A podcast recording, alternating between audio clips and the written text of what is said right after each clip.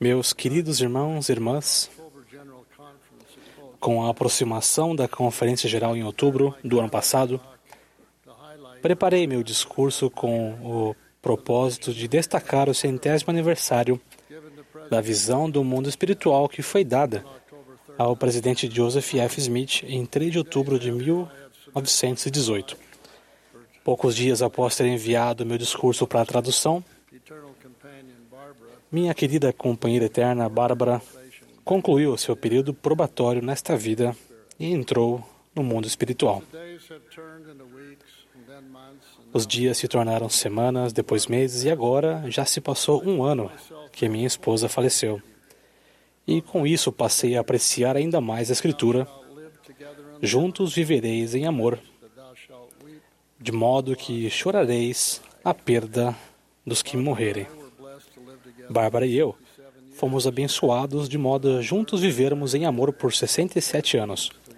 Mas aprendi de um modo bem pessoal o que significa chorar a perda daqueles a quem amamos.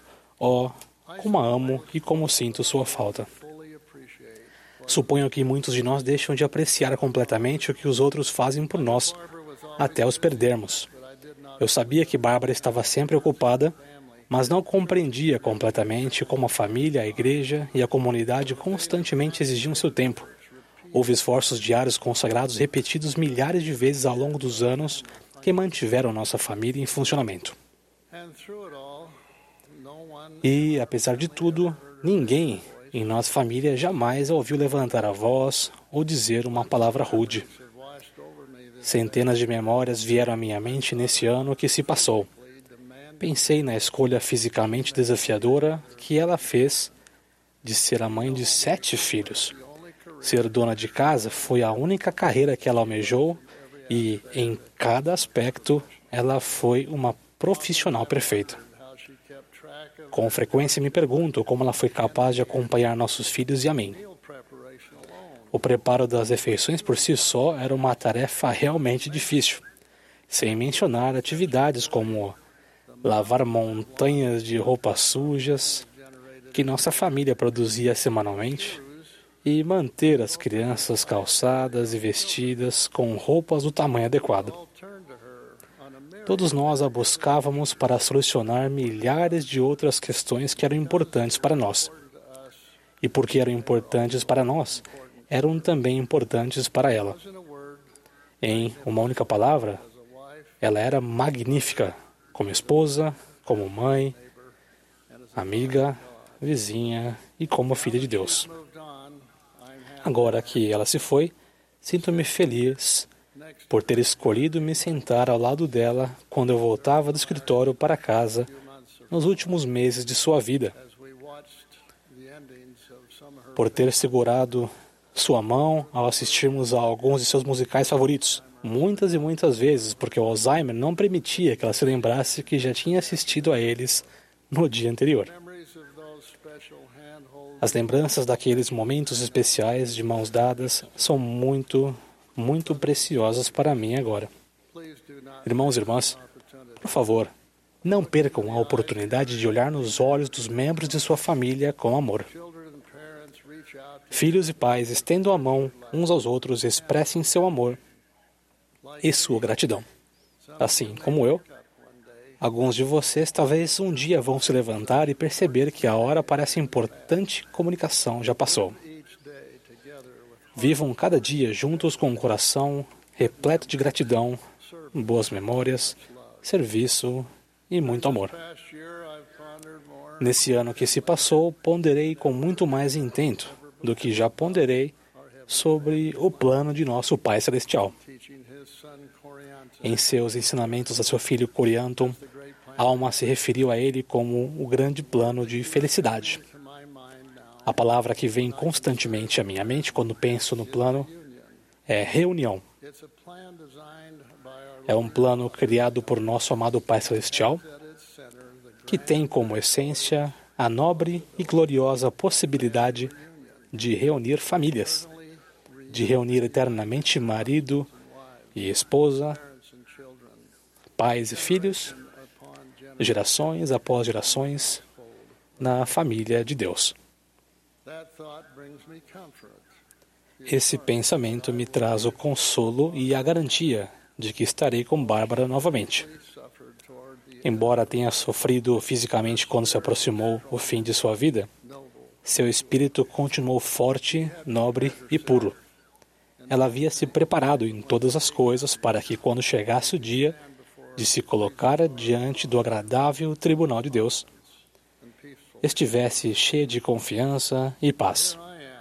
Mas aqui estou eu, 91, completando 91 anos daqui a dois dias, e ainda me perguntando: estou pronto? Estou fazendo tudo o que preciso para poder segurar a mão dela mais uma vez? A certeza mais simples e básica da vida é que todos vamos morrer. Quer morramos jovens ou velhos, calma ou atribuladamente, ricos ou indigentes, rodeados de amor ou abandonados, ninguém escapa da morte. Há alguns anos, o presidente Gordon B. Hinckley disse algo especialmente significativo a esse respeito. Quão doce é a certeza, quão confortante é a paz que vem do conhecimento de que, se nos casarmos do modo correto e vivermos do modo correto, nosso relacionamento se perpetuará, não obstante a infalibilidade da morte e a passagem do tempo. Certamente me casei do modo correto. Disso não tenho a menor dúvida. Mas isso não é o suficiente, de acordo com o presidente Hinckley. Também preciso viver de modo correto. Hoje em dia, viver do modo correto pode ser um conceito bem complicado, especialmente se você passa muito tempo nas mídias sociais, nas quais qualquer um pode declarar verdades reais ou falsos conceitos sobre Deus e o plano dele para seus filhos. Felizmente, os membros da igreja têm princípios do evangelho eternamente verdadeiros que lhes permitem saber como devem viver, de modo a estarem mais bem preparados para quando morrerem. Apenas alguns meses antes de eu nascer, meu avô apóstolo, o elder Melvin J. Ballard, deu um discurso que para muitos captou a essência do que significa viver do modo correto. Intitulado A Batalha da Alma, seu discurso se concentrou na contínua batalha entre nosso corpo físico e nosso espírito eterno. Ele disse: O maior conflito que qualquer homem ou mulher terá será a batalha que é travada consigo mesmo, explicando que Satanás, o inimigo de nossa alma, nos ataca por meio da luxúria, dos apetites e ambições da carne. Assim, a batalha primordial é entre nossa natureza divina e espiritual e a natureza carnal humana. Irmãos e irmãs, lembrem-se de que podemos receber ajuda espiritual por meio da influência do Espírito Santo, que nos ensinará todas as coisas. Também podemos receber ajuda por meio do poder e das bênçãos do sacerdócio. Então, battle going. em que pé estão nessa batalha. O. Presidente David O. McKay disse: "But a existência terrena do homem é apenas um teste para ver onde ele concentrará seus esforços, sua mente, sua alma, nas coisas que contribuem para o conforto e gratificam, gratificação de sua natureza física ou se ele tornará a aquisição de qualidades espirituais o objetivo principal de sua vida. Essa batalha entre nossa natureza carnal e espiritual não é algo novo. Em seu sermão final a seu povo, o rei Benjamim ensinou que o homem natural é inimigo de Deus e tem-no sido desde a queda de Adão e sê-lo-á para sempre, a não ser que ceda ao influxo do Santo Espírito e despoje-se do homem natural e torne-se santo pela expiação de Cristo, o Senhor.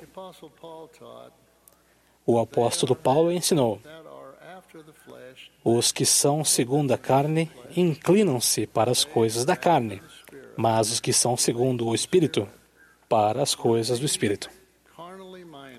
Porque a inclinação da carne é morte, mas a inclinação do Espírito é vida e paz. Parece claro para mim que uma das coisas mais importantes que podemos aprender nesta vida é como dar ênfase à nossa natureza espiritual e como controlar nossos desejos malignos. Sabemos que isso é possível. Nosso espírito, que existe há muito mais tempo do que nosso corpo físico, já foi bem sucedido na escolha da retidão em vez da iniquidade no reino pré-mortal. Antes de esta terra ser formada, vivíamos na presença de nossos pais celestial, pais celestiais que nos amavam e continuam a nos amar. E sim, tivemos que tomar decisões e fazer escolhas cruciais no mundo pré-mortal. Cada pessoa que já viveu, que viverá neste planeta, tomou a decisão essencial de aceitar o plano do Pai Celestial para nossa salvação. Assim, todos viemos à Terra com um registro comprovado de uma natureza espiritual de sucesso e de um destino eterno. Pensem nisso por um momento. É assim que vocês realmente são e quem sempre foram, filhos ou filhas de Deus, com raízes espi- espirituais fincadas na eternidade e um futuro cheio de infinitas possibilidades. Em primeiro lugar, acima de tudo e sempre, vocês são seres espirituais. E por esse motivo, quando alguém escolhe colocar sua natureza carnal acima da sua natureza espiritual, está escolhendo algo que é contrário à nossa real, verdadeira e autêntica natureza espiritual. Entretanto, não há dúvida de que a carne e os impulsos terrenos complicam a tomada de decisões. Com o véu de esquecimento posto entre o mundo espiritual pré-mortal e este mundo mortal, pode-se perder a visão de nosso relacionamento com Deus e de nossa natureza espiritual. E nossa natureza carnal pode então priorizar o que queremos aqui e agora. Aprender a escolher as coisas do espírito acima das coisas da carne é uma das principais razões pelas quais essa experiência terrena faz parte do plano do Pai Celestial.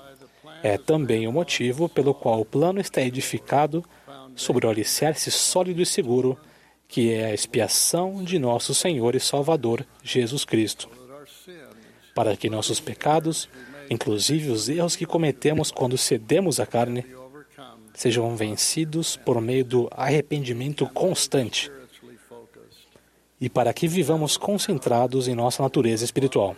Agora é o momento de controlarmos nossos apetites carnais para cumprirmos com a doutrina espiritual de Cristo. É por isso que não devemos procrastinar o dia de nosso arrependimento. O arrependimento, portanto, torna-se uma arma indispensável em nossa batalha contra o homem natural. Na última conferência geral, o presidente Russell M. Nelson se referiu a essa batalha e nos lembrou que quando decidimos nos arrepender, decidimos mudar. Permitimos que o Salvador nos transforme em uma versão melhor de nós mesmos. Escolhemos crescer espiritualmente e receber alegria, a alegria da redenção advinda dele. Quando decidimos nos arrepender, decidimos nos tornar mais como Jesus Cristo. Todas as noites, quando analiso o meu dia em oração a meu Pai nos céus, peço a Ele que me perdoe se cometi algum erro e prometo procurar ser melhor no dia seguinte. Creio que esse arrependimento diário frequente ajuda meu espírito a mostrar a meu corpo quem está no comando. Outro recurso é a oportunidade que temos todas as semanas de nos renovarmos espiritualmente quando tomamos o sacramento em lembrança da expiação de nosso Senhor e Salvador Jesus Cristo e do amor perfeito que Ele tem por nós. Irmãos e irmãs, eu os incentivo a desacelerar um pouco e a pensar em onde se encontram agora no controle de sua natureza carnal, dando poder à sua natureza divina e espiritual para que, quando chegar a hora, vocês possam entrar no mundo espiritual e ter uma alegre reunião com seus entes queridos. Presto testemunho disso e oro humildemente no sagrado nome do Senhor Jesus Cristo. Amém.